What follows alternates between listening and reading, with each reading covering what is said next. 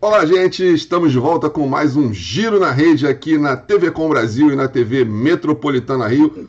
Hoje recebendo meu amigo talentosíssimo que está todo dia é, é, embelezando aqui a, a nossa TV pelo SBT Rio, Caio Alex. E do meu lado aqui também meu amigão Nilson Sampaio. Só para te lembrar que a beleza que você falou foi a luz nova que eu Se eu apagar a luz dá ruim. Entendeu? Dá ruim. Fala aí, Nilson. Pai Caspa, cara, sensacional. A gente está recebendo o Caio Alex, cara, top demais, né? É, e, poxa, uma referência na reportagem né, aqui no Rio de Janeiro. É um prazerzaço o Carlos e, e Caio aí tá recebendo aí.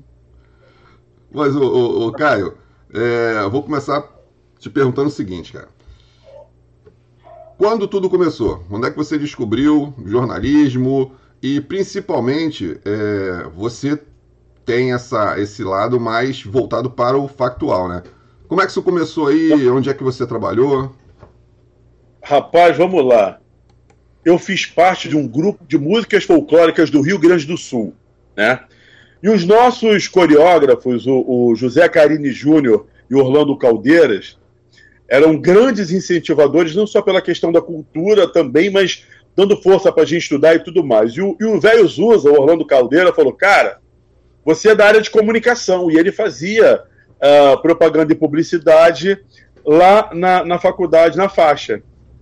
Mas aí o que, que eu fiz? Eu fiz Escola Superior de Propaganda e Marketing. Achei que eu ia ser marqueteiro, né?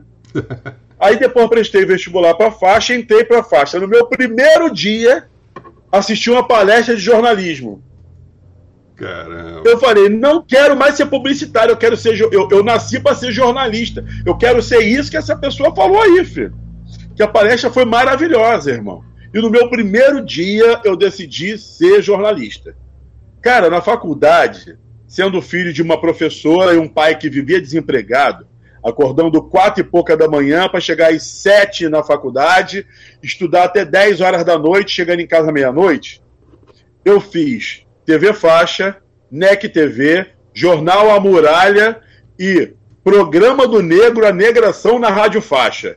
Dois programas para TV, um escrito, Jornal A Muralha, e o outro na rádio só com gente maluca, mas que sempre gostou de televisão. E foi muito legal na faixa, né? Quando a gente fez, por exemplo, Feira da Providência, que a gente parecia o RJTV de besta da faculdade, tá? Garoto fazia ao vivo, uma apresentação, é um escândalo. Né? Ainda na faculdade, eu ferrado, né? Filho de gente pobre, fazer o quê? Eu gravei um comercial que, para mim, na época, era uma brincadeira, um trabalho de alguém do, do McDonald's, daquele, desse projeto que eles têm, que era até da Hilário de Gouveia, ah, que eles sempre arrecadam dinheiro todo ano para poder hum, dar para criança carente. E eu gravei o áudio achando que era um trabalho de um colega da faculdade, pediram para eu gravar, tua voz é muito boa, você grava. Eu gravei, e eu tava pertinho da data de aniversário da minha filha, irmão. De um aninho. Cara, eu tô lá e recebi uma notícia assim depois. Caio, a direção quer que você vá lá no gabinete. Eu falei, ah, meu Deus. Perdi minha bolsa, fui expulso. Ferrou, ferrou, ferrou, ferrou. Cheguei lá, o diretor me entregou envelope. Entregou envelope falou, Caio, pelo comercial que você gravou. Eu falei, vocês estão dando pra pessoa errada, não gravei comercial nenhum não, gente. Irmão, quando eu abri o envelope, eu vi uma montoura de dinheiro. Sério, irmão. Você tem ideia? Pobre morador de Cosmos, na zona oeste do Rio de Janeiro. Eu fui para as sendas perto, perto lá de onde eu estava. Gastei o dinheiro quase todo comprando refrigerante e os negócios para festa da minha filha. Caramba. Eu não tinha carro. Consegue imaginar como é que eu levei isso para Cosmos? Irmão, enfiei refrigerante tudo dentro do ônibus, desci na Praça 15 para pegar outro ônibus. Uma confusão Caramba. ferrada. Eu cheguei em casa com a ajuda dos deuses. Pouco tempo depois, fui para a Rádio Tupi, como estagiário. Né? doido, maluco, querendo aprender todo dia, todo dia, todo dia. Cidinha Campos vem para a rádio. Eu, passei, eu fui o primeiro estagiário de, da rádio a ser repórter do programa dela. Isso foi muito legal.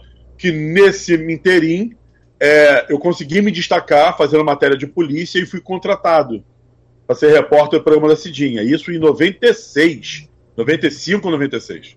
Né? Aí, um ano depois, Wagner Montes estrear na, na TV CNT. E uma das minhas amigas da Rádio Tupi, a Valéria Freitas, falou: Caio, o Wagner falou que ele queria ter um repórter negro lá. Eu falei: Mas negão sou eu, gente. Pode me levar. Fui lá para conhecer Wagner Montes. Cara, um dos caras mais maravilhosos da minha vida. Ele falou: Negão, tu quer trabalhar comigo? Eu falei: Claro, perneta. E assim começou a nossa relação. Vamos para vamos a Praça 15. Olha que loucura, irmão. Nesse dia, como é que as coisas marcam, né? Eu tinha perdido um primo. Um dia antes, tinha perdido um primo de um infarto fulminante com 36 anos. Caramba. E tinha o velório dele em Campo Grande. Eu, pela Rádio Tupi, passei lá, fui no velório dois minutos, fiquei lá no velório, falei, meu primo, não vou poder voltar pro teu enterro, que maluca, mas falei mesmo, não vou voltar pro teu enterro, que eu vou estar com o Wagner Monte mais tarde, irmão. Caramba. Né? Teve o enterro do meu primo, eu fui pra Praça 15, irmão. Comecei a trabalhar com Wagner Monte, a minha vida despontou. Eu já era conhecido pela Cidinha, e fui trabalhar com Wagner, então eu fazia naquele mesmo momento rádio e televisão Exato. junto com os dois maiores comunicadores que a gente conhece hoje, né? principalmente naquela época. Aí, quando está chegando em dezembro, isso foi dia 3 de julho de 97, quando eu conheci o Wagner, tá? Novembro, final de novembro, Wagner fala assim: Ó, oh, tô indo para Nova York com Sônia, Vaguinho e Diego. Eu falei: tá, o que, que me interessa isso? Ele: Ô negão, você vai apresentar meu programa. Aqui, ó. Dormência total eu desmaiando. Pá, pá que eu desmaiei, filho. Eu? É. E dia 1 de dezembro de 97, eu apresentava pela primeira vez né, em televisão um programa do Wagner Monte comandando um programa. Agora eu vou contar para vocês a importância disso. Eu, quando estava na faculdade, certa vez um professor me falou assim, perguntou o que, que nós queríamos ser. E eu falei que eu tinha vontade de ser repórter de televisão e apresentador. E naquela época, em 92, mais ou menos, o meu professor, que também era negro, moreninho para mim é negro, tá? falou: Cara, você tem uma voz muito boa, só que você não vai ter como ser apresentador de televisão e repórter só tem negra Glória Maria Heraldo Pereira. Caraca. Mas ninguém no mundo. Eu saí dali, fui embora para casa acreditando que eu não podia ser quem eu queria ser. E a minha mãe, professora maravilhosa, falou assim: meu filho, me viu de cabeça baixa, cabisbaixo em casa, sem querer voltar no dia seguinte para a faculdade. Ela falou assim: meu filho, se é o teu sonho, quando a gente sonha, ninguém consegue cortar as nossas asas, mesmo que as tuas peninhas forem cortadas. Se você sonha e você batalha, você chega lá. Irmão, quando no dia 1 de dezembro de 1997 eu pisei naquele estúdio, é, para mim era uma vitória de um filho de professora, morei em casa alugada, pequena, parará, e eu estava representando uma categoria muito grande. Sabe? 97 foi um divisor de águas para mim. E agora, no ano passado, eu tive um novo divisor de águas no SBT. Eu já era repórter do SBT, né? E no dia da consciência negra, do ano passado, dois dias antes, meu chefe falou assim: Ô Caio, Vamos fazer um negócio diferente dia 20? Eu falei, o quê? Sei lá, pra mim eles queriam que eu fosse me vestir de zumbi de palmária, né? Eu pensei, cara. A televisão acontece tudo, né? Aí ele falou: você vai apresentar o SBT Rio. Aí deu o quê? Dormência na perna na hora, filho. Ah, gaguejando, não sei o que, vai fazer. Vamos fazer? Vambora. Liguei pra minha mãe, não tinha um puto no bolso. Caramba. Liguei pra minha mãe, fomos pro shopping Comprei terno, gravata, meia, cueca, sapato. Dia 20, o negão tava lá. Oi, gente, o SBT está começando agora, hoje comigo, no Dia da Consciência Negra. E foi marcante porque estávamos eu, minha chefe Débora Monserrat como debatedora, a Jucimara Pontes fazendo o link de redação como mulher negra representando, e todos os nossos convidados do programa eram negros, influentes. E eu entrei para a história do SBT Rio, como o primeiro apresentador negro a comandar o programa. Então, irmão, quando a gente tem sonhos, a gente não deve deixar que ninguém apague nossos sonhos. E se você tem vontade de fazer algo, acredite em você e faça que dá certo, cara. Quando eu vejo hoje, amigos, é, acho que a trajetória que eu tenho no SBT, eu entrei no SBT, tem cinco, vai fazer cinco anos, como apurador. O apurador seria o cargo mais baixo dentro do jornalismo, mas muito importante, que é a pessoa que descobre o que está acontecendo na rua, para que o repórter possa ir fazer a matéria, por exemplo. Eu fui apurador, produtor, editor, fiz link de redação, virei repórter e fui e comandei o jornal. Em cinco anos, meu irmão, eu ganhei pra caramba. E isso é muito interessante. Falo pra caramba, né, gente? Fala a verdade. É. ô, ô, Caio, é, eu, eu sou um cara que gosta muito de TV, mas tem um, um, fascínio por rádio, né, cara? Acho que o rádio. Quem trabalha em rádio trabalha em qualquer lugar. É o meu pensamento. Não sei se é. Né? E eu queria te fazer essa pergunta, cara. Você acha que o rádio te ajudou na sua desenvoltura né, para falar? E, e, você pensa, de repente, no futuro, ter uma oportunidade de apresentar um programa aí, né, no, no rádio também? Ou você vê cara, o seu futuro somente na TV? Dia, eu falo todo dia que eu quero voltar pro rádio também. Eu queria fazer a rádio tipo, tipo FM o dia. Tino Júnior, Alain Oliveira, aqueles caras. Eu sou doido igual a eles. entendeu? Cara, ia ser muito divertido. E, e sabe o que, que é engraçado? O rádio, ele te dá a comunicação imediata. Que você faz é que o ouvinte está te ouvindo, ele está contigo. É diferente da televisão, que às vezes você tem um programa ao vivo na televisão, só que as pessoas elas não conseguem interagir com você. Por mais que a gente tenha hoje o Facebook, o Twitter, o Instagram, que a gente pode estar com ele ali na mão, no telefone, no ar, na hora, e você lê uma mensagem de alguém, só que o rádio você pode botar o cara no ar e falar contigo. Exato. Sabe? Quer que... oh, vou falar com Dona Antônia, que está no táxi agora na Avenida Brasil. Oi, Dona Antônia, é o Caio Alex, o cara mais bonito aqui da o Dia. Dona Antônia, fala pra mim, quando a senhora deu o primeiro beijo na boca? Ai, Caio, beijei. Pô, a rádio é isso, cara. Sabe? Eu, eu já entrei ao vivo, dentro da favela do Jacarezinho, no programa da Cidinha, deitado no chão, a bala comendo, eu, Cidinha, eu acho que eu vou morrer aqui. Não sei o que. Aí o cara metralhou a porta da onde a gente estava escondido, e eu, narr, eu narrando, Cidinha, os tiros atingiram a porta, meu Deus, pá, pá, pá, pá, pá, pá. Ah, eu acho que eu vou morrer. Avisa pra minha mãe que eu tô bem. Eu no ar, tá? No ar. Avisa pra minha mãe que eu tô bem. Ô, Cidinha, a polícia entrou, não sei o que. Né? Meu irmão, quando acabou a operação da polícia, eu na Rádio Tupi, eu tava todo bonito nesse dia, irmão. Fiz lá todo bonitão, Cruza Nova. Cheguei na rádio, parecia que um trator tinha passado em cima de mim. E eu falei: Cidinha Campos vai fazer o quê? Vai me botar na parede, vai pegar um fuzil, vai me metralhar, né? O maluco fez a cobertura como essa. Irmão, foi a primeira vez que eu fui elogiado. Caraca! Muito maneiro isso. E uma outra, no Palace 2, assim, a gente ri da situação que aconteceu, mas foi uma situação braba e séria, né? Na época do Palace 2, quando ele teve aquela parte do prédio que desabou, né? Uhum. Eles já estavam acertando para poder implodir o prédio. Nós fomos todos os repórteres da Tupi para a região. E eu, por nada, parei perto de um local que tinha um orelhão. Cara, na hora, o, o, o sistema que eles vão utilizar para poder implodir o prédio eles desabilitaram toda a parte de telefonia da região. E eu, tava, eu vinha toda hora, subia no, no, no, no murinho assim, olhava e falava. Aí, o que, que eu fiz? Eu liguei do orelhão, ó maluquice, irmão, do orelhão, entrei no aqui, ó, no orelhão, aqui. Aí eu tô, Cidinha, não sei o que, a expectativa é muito grande, tá, tá, tá. E tipo assim, eles iam implodir o prédio, sei lá, 11 horas. Uhum. Isso era 10 e meia. Só que aconteceu alguma merda lá que implodiram o prédio antes. Eu tava no ar. Aí eu falei assim, lá, lá, lá, lá eu... esse dia escutei uns touro, peraí! Botei o telefone aqui, ó. Lá no negócio do orelhão, a Cidinha gritando comigo, falando que eu era maluco. Subi aqui no muro, eu falei, cadê o prédio, gente? Eu voltei, Cidinha! Falei, eu juro, eu falei, Cidinha, o prédio sumiu.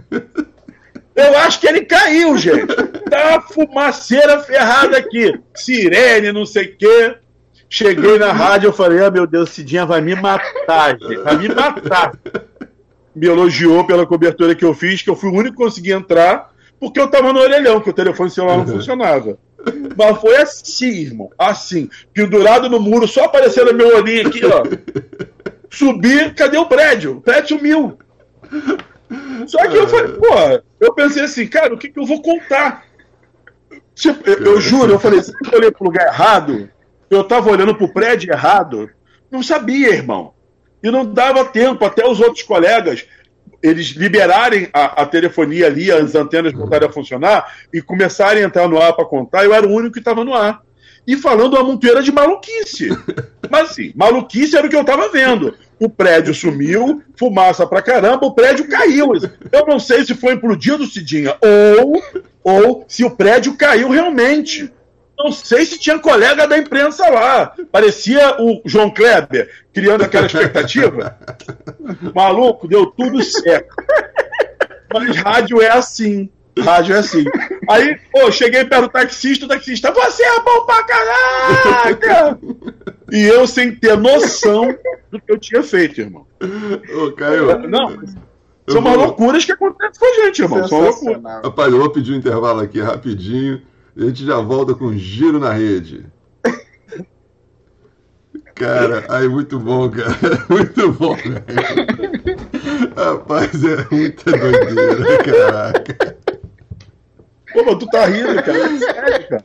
Cara, mas é muito, é muito maneiro, cara. Porque assim, é lógico que você, você vive a, a situação, né, naquele momento é um desespero.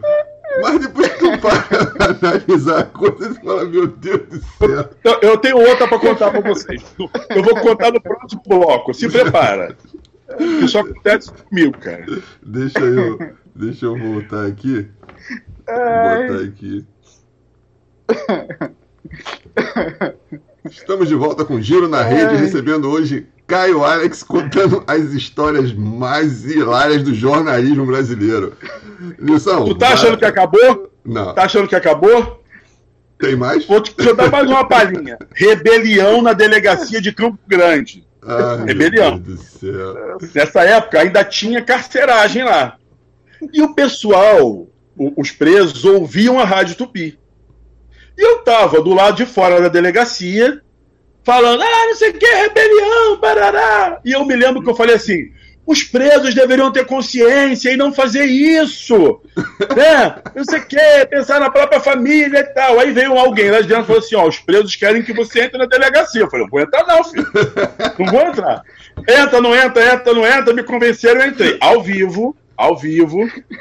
Irmão, quando eu vi, sabe onde eu estava? Dentro da carceragem da 35DP. Fazendo ao vivo. Cidinha!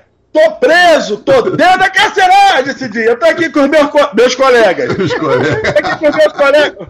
Meu filho, tu foi preso por quê? Ah, eu matei minha sogra, matei minha mãe. Olha, Cidinha, foi preso porque matou a sogra e a mãe. Deve ser perigoso, né, Cidinha? E você, filho? Não, minha mulher não sei o que me traiu, eu dei sete facadas nela. Caraca. É, Cidinha, eu não sei porque me botaram aqui dentro. Eu acho que eu cometi crime, não, gente. Tá bom, não, não, não, não. Agora eu posso sair, né, gente? Não, agora tu vai ficar aqui com a gente. Caramba. Não me deixaram sair, filho. Que isso? Eu cheguei de manhã lá, eu fiquei a tarde inteira, eu fui liberado à noite. Caramba. Eu já estava me sentindo encarcerado na 35DP naquela época. Irmão, eu comi comida estragada com eles. Eita. Fiquei lá, conversei sobre a família, chorei, Nossa. que achei que ia morrer e tal. Aí entrei no programa da tarde na Tupi, isso virou um sucesso do caralho. Desculpa pela palavra, mas, gente, muita loucura. Quando eu saí de lá, Sabe aquela síndrome, síndrome de Estocolmo que você. Eu virei amigo dos bandidos, né? Queria que ele eles pra cá, dormir comigo na minha cama, assim, ó. Todo mundo amigo junto. Porque eu falei, cara, os caras, eu, eu saí de lá defensor de bandido. Não, não pode ficar aqui 80 pessoas numa cela pequena, é absurdo, isso é insalubre. Ele, eu saí de lá assim, filho. No dia seguinte, eu falei assim, gente, o pessoal podia ter me matado lá dentro. Caramba. Só que a Tupi tinha um sucesso tão grande. Eu sei que tinha uma hora que eu ficava contando piada com os caras, não sei o quê, falando da minha sogra, falando mal da minha mãe. Eu falei mal de todo mundo. E pedia para abrir a porta da carceragem, ninguém abria a porta. Porque eles tomaram a delegacia. E eu virei refém. Eu virei refém, amigo do bandido. Não, tu virou refém por conta própria, né? Foi a coisa mais louca do mundo. Ah, agora, ó, uma recente. Apresentando o jornal ano passado, substituindo a Isabela em dezembro. Aí eu falei assim, ó, no jornal, você quer que eu fale seu nome? Manda aqui pro meu WhatsApp, pro Instagram, que eu vou mandar um abraço para você, tá lá, lá. Falei isso no ar. Aí tô apresentando o jornal, daqui a pouquinho eu fui ler o que o pessoal mandou. Aí eu recebi assim, ô Caio, pessoal de Bangu 6, todo mundo te acompanhando pelo telefone celular. Só que eu li, Caramba. que tava escrito, eu li, falei no ar. Meu diretor, tu tá maluco? Eu falei, Diego, tu tá maluco não, o que foi? Tu tá mandando abraço pra bandido de Bangu 6. Eu falei, mas eles escreveram. Estão assistindo o programa. Valeu, galera.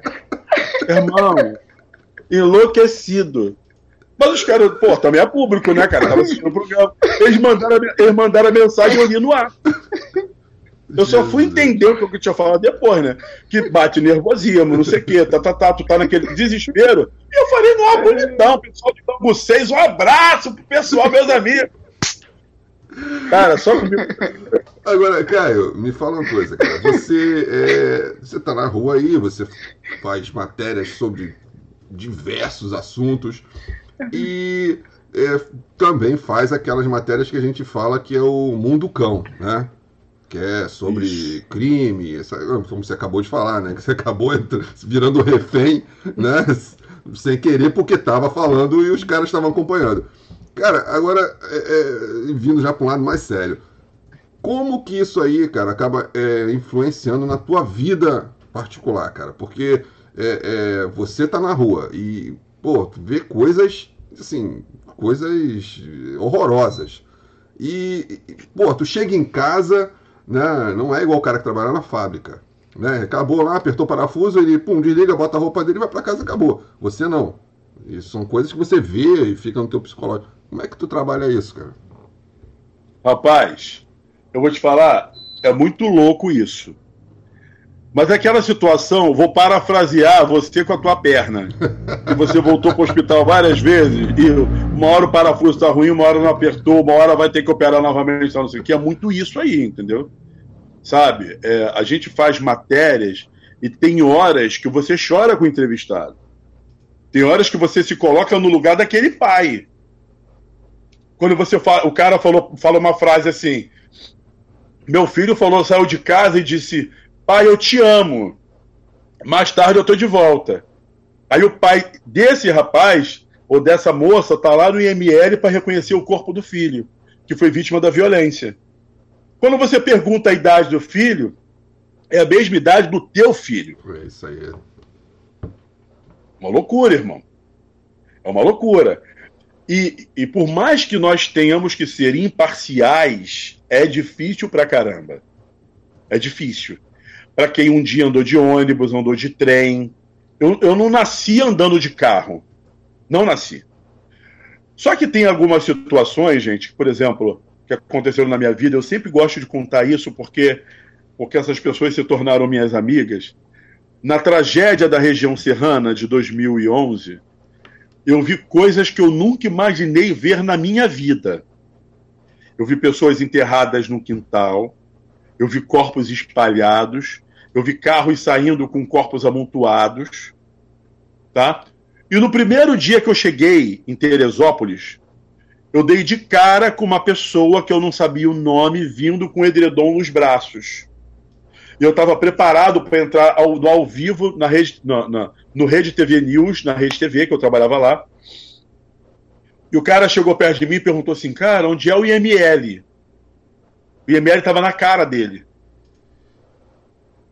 E, e, graças a Deus eu fui uma pessoa gentil. Eu falei: Meu querido, eu vou entrar no ar agora. Mas o IML está aqui na sua frente, o IML aqui. Aí o cara viu. E eu eu vi o edredom, tá, gente? E ele falou assim: não, é porque eu tô aqui com o corpo do meu filho nos meus braços. Eu desenterrei meu filho e eu preciso levar no IML. Eu parei, eu não conseguia me mexer. Ok? No dia seguinte, parado no mesmo local, fazendo todos os programas da Rede TV, esse mesmo cara, que daqui a pouquinho eu te conto o nome dele, chegou lá no meio de toda a imprensa, de todas as emissoras do Brasil e do exterior, que já estavam lá, virou para mim e falou assim: Você tem que vir comigo. Você tem que me ajudar a desenterrar meus filhos. falei, cara, esse cara tá louco. Por que eu? Tem tanta gente aqui, por que, que ele tá olhando para mim, cara? Meu irmão, chegou uma hora que o cara partiu pra cima de mim, queria me bater e tudo. Caramba. Ninguém entendeu nada. Tá? A irmã dele chegou, me pediu desculpa, levou ele embora. Ok? Uma, duas horas depois, eu estou parado no meio da rua para entrar no ar no programa da Sônia Abrão. Precisava de uma personagem. Veio uma mulher andando na rua, de 300 mil passando lá na rua, sei lá. Eu apontei para uma, chamei ela e perguntei: Poxa, bom, boa tarde. Eu vou entrar ao vivo aqui para Sônia Abrão. Você perdeu alguém da sua família? Ela falou: Perdi meus filhos e meu primo. Quantos filhos? Quatro filhos. E mais o meu priminho. Aí eu nem acabei de apurar, eu já tinha que entrar. Eu falei: Ok, Sônia, não sei o que, o número de mortos, tá, tá, tá, tá, tô aqui com a, com a, daqui a pouco eu falo o nome dela, com essa senhora, botei ela ao vivo, tá? O nome dela é Verônica, Verônica Dutra. Tem Verônica no ar. Verônica contou que estava dentro de casa, veio que ela passava um rio, um filete de água atrás da casa dela, num riozinho muito nada veio de repente muita água, ela escutava estrondo, estrondo, estrondo, estrondo, uma pedra gigantesca bateu na casa dela, derrubou a parede, soterrou um filho dela, a água começou a subir muito rápido, levou os outros três, dois filhos, ela estava com o bebezinho no colo, ela falou assim, ó, uma pedra veio rolando na água, eu falei, essa mulher é maluca, te juro, pedra não rola na água, na minha cabeça, tá? Essa pedra veio rolando na água, bateu no meu filho, meu bebezinho acho que morreu, eu consegui dentro da água tirar minha calça de moletom, amarrar o corpo dele no meu corpo e me joguei na água para morrer. Ela foi arrastada a mais de um quilômetro, dois quilômetros, alguma coisa assim. Raios batendo na água, que eu não sei como ela não morreu eletrocutada, né? Uh, veio um sofá vermelho. Nesse momento, o corpo do filho dela se soltou na água, foi levada. Ela chegou perto do, do, sofá vermelho, ela perdeu a consciência, acordou no dia seguinte em cima de uma árvore, sendo resgatada pelas pessoas. Ok até aí? Tá? Daqui a pouco eu vim descobrir que Verônica, presa na árvore, papapá, e o Fernando, o cara que tentou me bater, eram casados. Caramba. Marido e mulher. Olha isso. Depois que eu descobri isso, eu falei, cara, que loucura e tal, não sei o quê. Ela ficou muito próxima de mim. Aí o, o corpo do filho deles, né, o, o, que tinha sido encontrado antes, desapareceu, foi enterrado por outra família, deu uma confusão uhum. ferrada. E ela, falaram para ela que a filha dela tinha sido encontrada. Estava no, no necrotério. Ela chegou lá e pediu para que eu pudesse ir com ela vem comigo, vem comigo. Eu falei, poxa, é, Verônica, eu vou entrar ao vivo. Mas vai lá, quando você voltar, você vem falar comigo e tal, não sei o quê. Conversei com ela.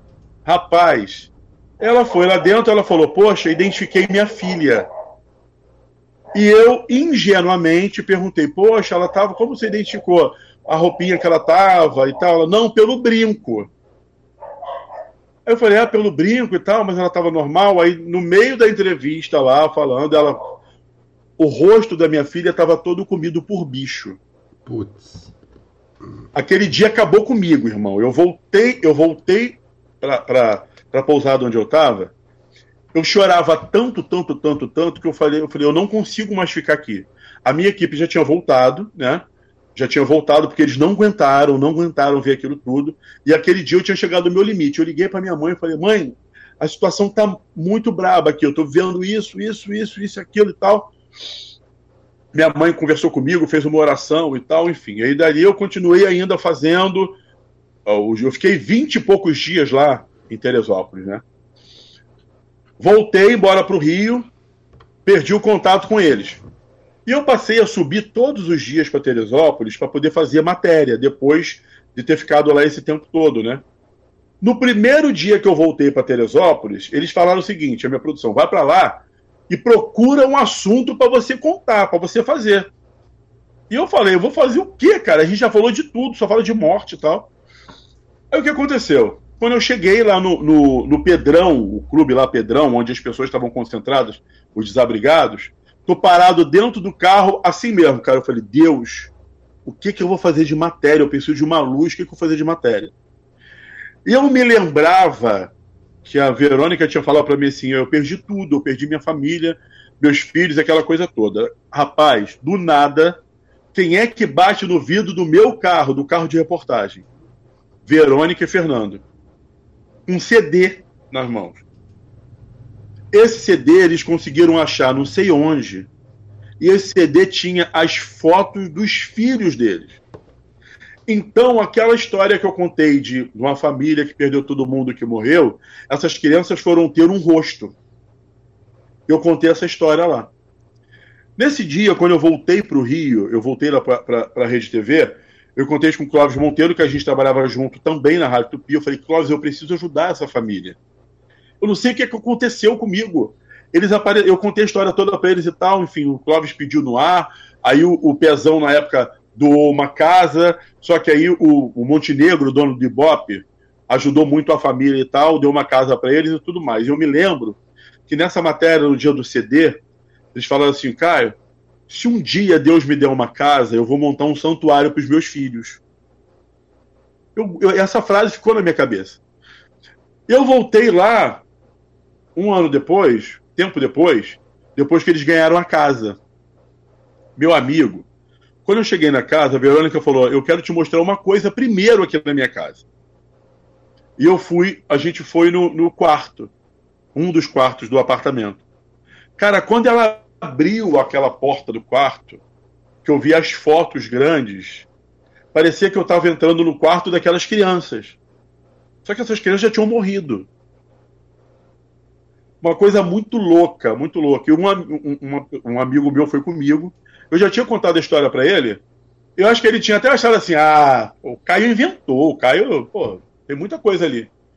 E ele ouviu da Verônica tudo o que ela passou. Esse meu amigo, ele chorava copiosamente na casa, ouvindo aquela história, né? E o melhor de tudo, para que essa história tivesse um desfecho bom, é, o, o, Montenegro, dono do Ibope, perguntou para eles o que, que eles queriam na vida deles. Eles já tinham conseguido a casa, né? Que ele deu. Eles que tinham um sonho de. Eles não queriam, ah, não quero nem casa, eu queria ter um filho de novo. A, a, Verônica já tinha feito ligadura. Caramba e o, o Fernando tinha feito vasectomia. Putz. Porque eles já tinham quatro filhos, tá? O, o Montenegro pagou para que eles fizessem inseminação artificial. Na inseminação foram feitos dois ou três óvulos fecundados, foi colocado lá, enfim, ela perdeu dois e ficou um, que é a Ana Luísa, que nasceu. Então, essa história de um drama teve um final feliz, né? Eles têm uma filhinha hoje linda eu, eu tenho uma amizade muito grande com eles, sabe? E, cara, é, a vida é muito louca quando a gente está no jornalismo. Por mais que você não tente vivenciar e tá vivendo isso, essa questão do dia a dia e tal. Só que essa história que eu contei para vocês, eu comecei a escrever um livro, né? É, mas chegou um momento que eu estava escrevendo, eu fiquei tão mal, tão para baixo, que eu precisei parar, que eu não aguentava de relembrar aquilo tudo que foi muito louco, assim. Eu cheguei em locais em Teresópolis onde eu encontrei pedras que pareciam uma bola.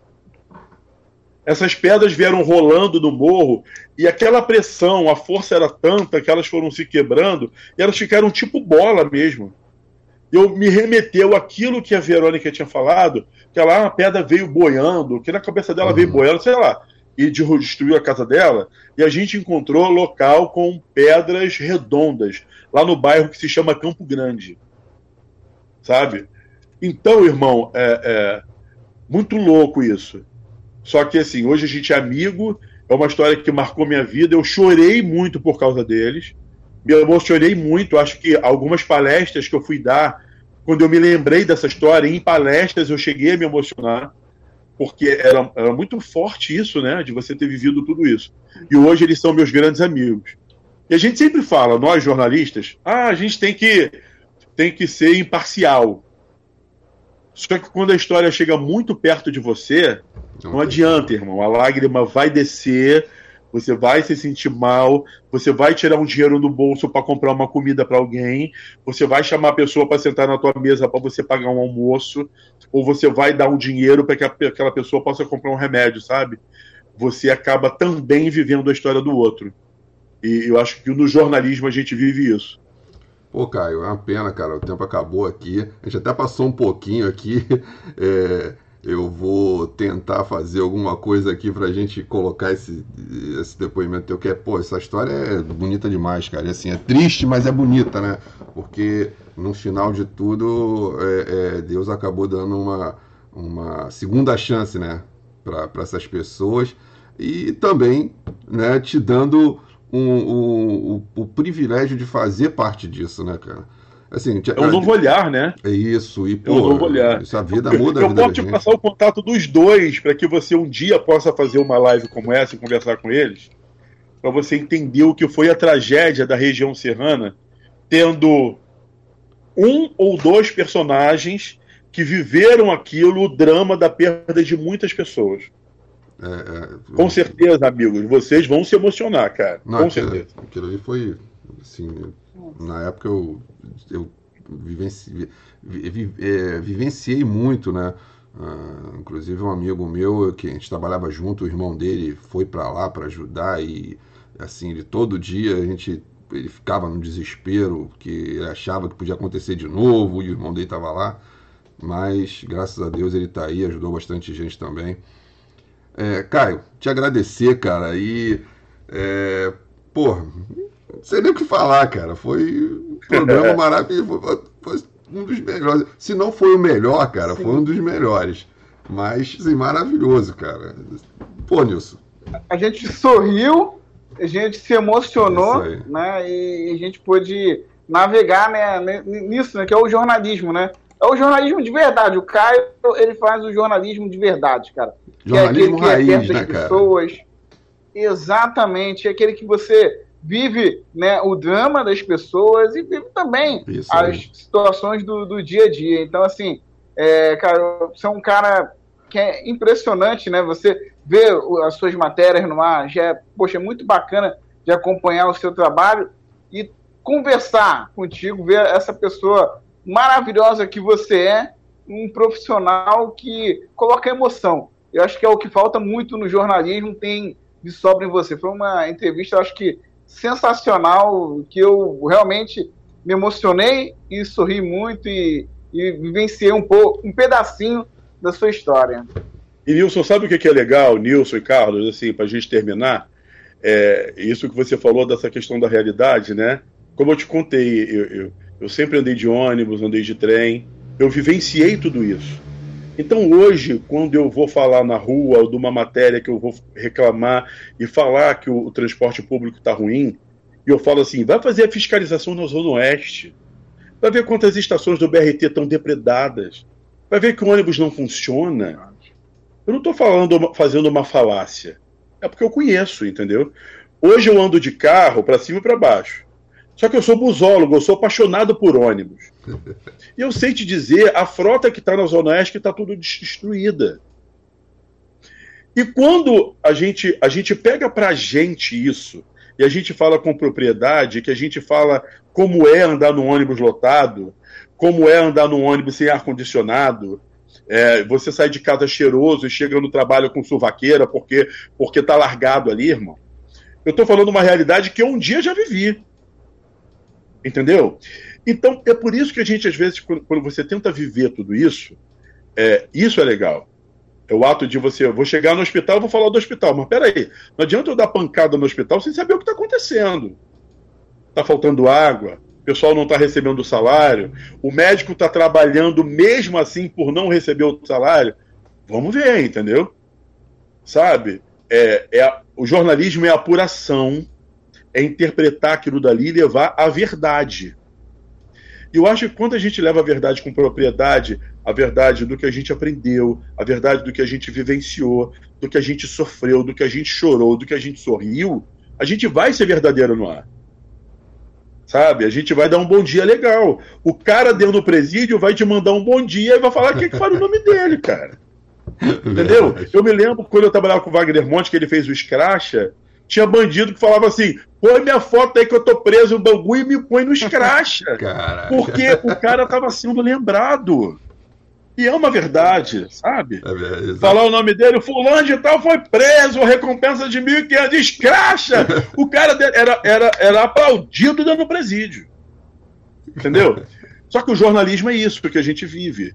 É, e eu sempre falo para todo mundo, irmão, acredita no que você quer fazer. Como eu falei pro Carlinhos, Carlinhos, você não tem a televisão porque você não quer, irmão. Com o telefone celular a gente faz tudo. Você conseguiu perceber nessa live aqui? Estamos os três, um do lado do outro, né? Você já viu na Globo News um programa que entra lá, o, Manha o Manha uh, Manhattan Connection? Manhattan Connection. Os caras entram do lado ali, os caras fazem igualzinho o que a gente está fazendo aqui, cara. Isso aí. Se a gente fizer isso todo dia, vamos escolher um tema, vamos falar hoje de saúde, e cada um falar o que pensa, a gente monetiza isso rapidinho. Porque são três cabeças pensantes falando daquilo ali. Vamos falar de transporte, vamos falar de educação, vamos falar do presidente, vamos falar do Trump, vamos falar.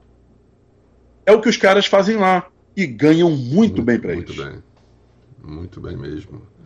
Caio, Entendeu? Essa vou... ideia tua de fazer a live e tal, isso já é um grande começo o meu Pedro Bial. Pô, você virou Pedro Bial, cara. Você viu que eu tô me sentindo importante pra caramba. Ô, Caio, eu vou encerrar aqui a gravação, cara. Porque eu tenho que fechar aqui para poder depois a gente fazer a edição.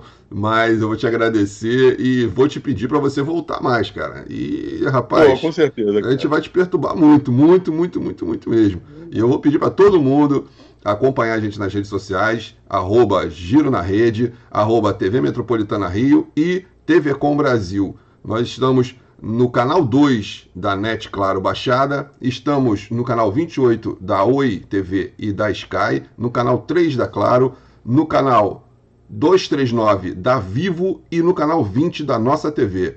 A gente volta na próxima semana com mais um convidado. Me senti importante, é? Cara, cara, tu deu uma. Tu, cara,